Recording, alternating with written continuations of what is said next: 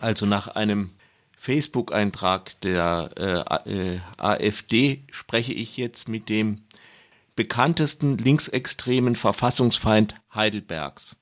Wie kommen die dazu? Naja gut, die Begriffe sind äh, natürlich vage und äh, keineswegs geschützt. Äh, wie sie dazu kommen, ähm, mag ich auch nur mutmaßen. Ich meine, tatsächlich ist es so, ich hatte ein, äh, ja, vor mittlerweile über zehn Jahren ein Berufsverbotsverfahren, das dann in letzter Instanz in allen Punkten abgeschmettert wurde. Aber das hindert die natürlich nicht daran, das weiter zu behaupten, zumal der Verfassungsschutz auch weiterhin darauf besteht, mich zu beobachten. Und die AfD versucht das immer wieder vorzukramen mit der Forderung, dass erneut ein Berufsverbot gegen mich ähm, verhängt werden soll. Also man kann das jetzt mit dieser Übertreibung, habe ich vielleicht auch ein bisschen am Anfang gemacht, auch ein bisschen komisch sehen, aber für dich ist das eigentlich ja gar nicht äh, nur einfach lustig. Also ich meine, es ist äh, als äh, als direkter Vorfall von der AfD ist es ähm, äh, lächerlich. Ne? Die ähm, äh, toben sich aus und natürlich ähm, kriegt man dann ähm, anonym äh, Post, die äh, sehr viel hässlicher ist, aber ähm, insgesamt ist es das natürlich, ist es tatsächlich wirklich nicht komisch, weil ähm, da eine ganz reale Drohung dahinter steht, dass tatsächlich, wenn ähm, die Stimmung nur ein bisschen kippt, das mit dem Berufsverbot wieder real werden könnte, ja schon. Ja, die äh, einige Leute scheinen so eine Art Sehnsucht nach den Berufsverboten zu haben. Also zum Beispiel etwas, was mir ganz abgeht. Ist nicht auch so, dass einfach so, ja, Antifaschismus in seinen verschiedenen Formen als etwas, äh, ja, bäh, links, äh, gewalttätiges, äh, verfassungsfeindliches dargestellt werden soll. Du bist dann das Exemplar, äh, an dem das vorgeführt wird. Ja, ja, das ist so. Ich glaube, das ist tatsächlich, ähm, dann haben sie auch einfach eine äh, etwas bekanntere Figur und machen das, äh, exerzieren das daran durch. Ne? Das liegt jetzt nicht an meiner furchtbar wichtigen Rolle oder sonst was. Ähm, kann ein bisschen in die Vorgeschichte ausgreifen.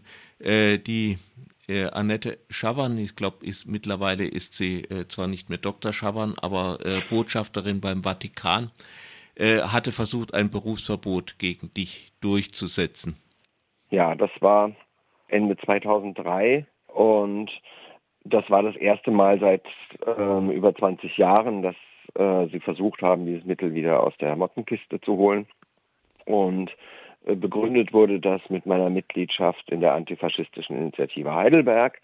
Also später haben sie dann auch noch VVN und Rote Hilfe dazu geholt. Und ähm, ja, das zog sich dann ähm, mehrere Jahre hin, das Verfahren, äh, während, in, während deren ich nicht Lehrer werden durfte. Äh, das wurde schließlich dann vom Verwaltungsgerichtshof Mannheim äh, in allen Punkten abgeschmettert ähm, und ähm, gesagt, das ist nicht nachvollziehbar, wie solche Dinge überhaupt ähm, notiert werden können in einem Rechtsstaat. Ich habe dann tatsächlich äh, gedacht, das müsste eigentlich auch für den ähm, Inlandsgeheimdienst gelten, der ja im Grunde der, naja, äh, Materiallieferer und Auslöser dafür war. Ähm, und habe da, äh, darauf geklagt, dass ich meine Akten einsehen kann und dass die gelöscht werden.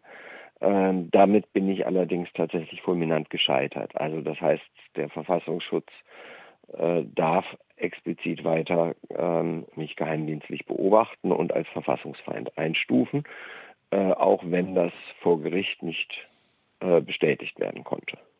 Wie wird das begründet? Auch ähm, das wird also äh, insgesamt die Rechtsprechung, was den Verfassungsschutz angeht, ist äh, so, dass die im Grunde alles dürfen. Ähm, die sagen, na ja, ich hätte ja eh nicht alle Akten gesehen und deswegen ähm, könnte da ja auch was dabei sein. Also ich, ich darf ja die Akten nicht einsehen. Und deswegen könnte da ja auch was dabei sein, was wirklich ganz, ganz schlimm ist. Ähm, und äh, der Verfassungsschutz ist ja dafür da, im Verdachtsfall äh, aktiv zu werden.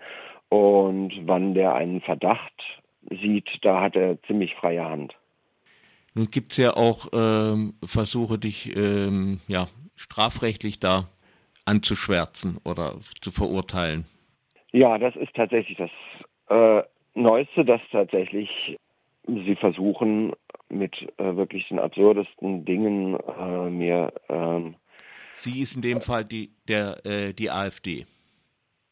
Ja, genau, also beziehungsweise, naja, das ist tatsächlich, das ist ähm, ein bisschen, das ist äh, Staatsanwaltschaft und Justiz und AfD gemeinsam, muss man jetzt tatsächlich so sagen. Die Initialzündung kam von der AfD. Die AfD hat äh, ein Strafverfahren gegen mich angestrengt, weil ich äh, darauf bestanden habe, dass eine öffentliche Wahlkampfversammlung eine Versammlung ist, an der ich selbstverständlich auch teilnehmen kann, zumal wenn sie in öffentlichen Räumen stattfindet. Das war damals in der Stadtbücherei Heidelberg. Daraufhin haben sie mir, äh, also haben sie mich aufgefordert zu gehen, was ich nicht gemacht habe, und ich wurde dann von der Polizei rausgetragen. Das äh, ging vor Gericht und die Richterin, äh, wie sich später herausstellte, die Schwiegertochter des AfD-Gründers Albrecht Glaser, hat gesagt, grundsätzlich wäre meine Rechtsauffassung richtig, aber dieses Grundrecht auf Versammlungsfreiheit würde für mich nicht gelten, weil ich ein bekannter Rädelsführer der Heidelberger Linken wäre. Und an diesem Bild stricken sie seitdem. Ähm, und ähm, äh, genau, das äh, dementsprechend äh, bin ich dann verur äh, verurteilt worden. Das geht jetzt in die zweite Instanz.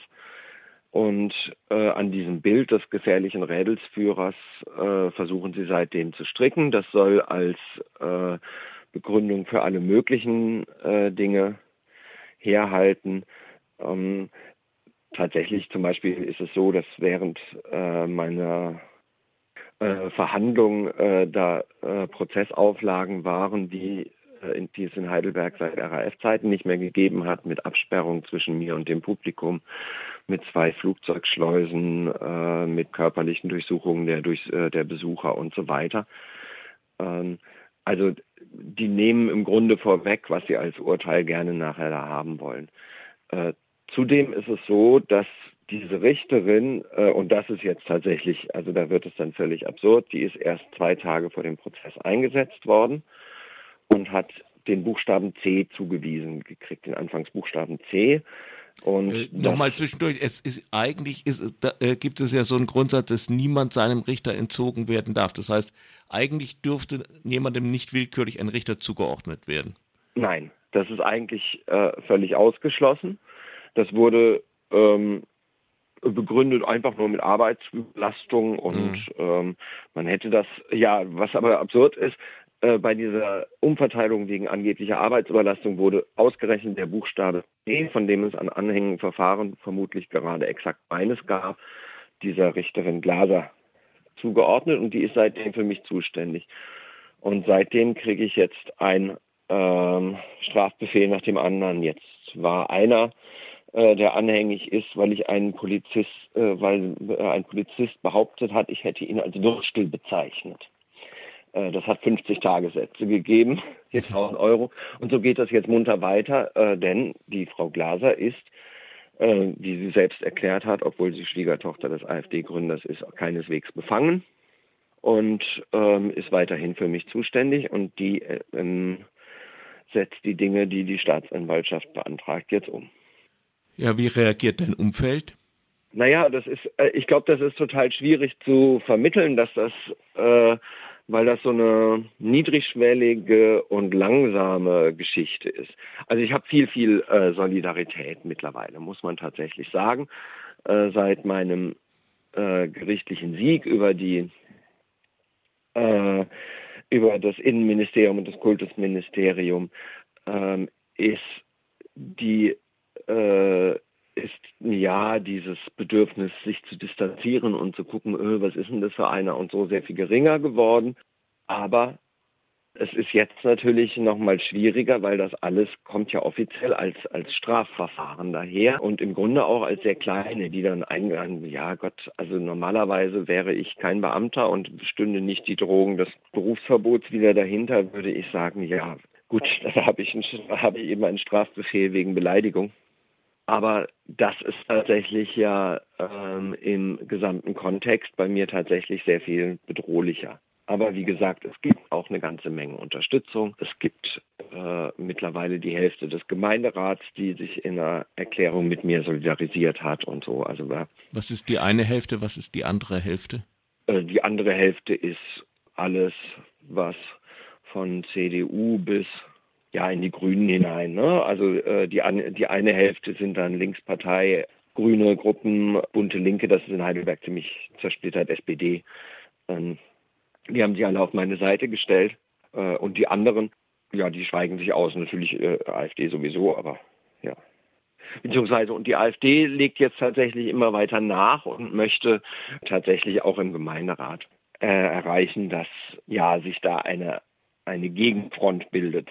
Behauptungen werden nicht wahrer dadurch, dass man sie wiederholt, aber wenn man jemanden immer wieder anschwärzt, dann äh, entsteht so ein, ja, entsteht ja doch irgendwie was, so das Gefühl, da, ja, ja da ist doch also, doch was, da ist doch ständig was mit dem. Genau, vor allem wenn tatsächlich immer wieder nachgebohrt wird, bei einer Sache, die eigentlich gerichtlich geklärt ist. Ne? Die, äh, die war ja eigentlich gerichtlich geklärt worden, unter anderem um diesen Ruf, der für mich eine ganz reale Bedrohung ist, äh, wiederherzustellen. Es nützt aber überhaupt nichts. Das hängt einem genauso weiter nach. Und naja, also Daten sind in der Hinsicht, glaube ich, auch rachsüchtige kleine Monster. Die vergessen das nicht, wenn man es geschafft hat, seine Rechte gegen sie durchzusetzen. Ne? Also ich glaube, das steckt auch noch so ein bisschen dahinter, dass da bei Verfassungsschutz und Staatsanwaltschaft und Polizei vielleicht auch wirklich so ein bisschen Groll über diesen verlorenen Prozess dahinter steckt.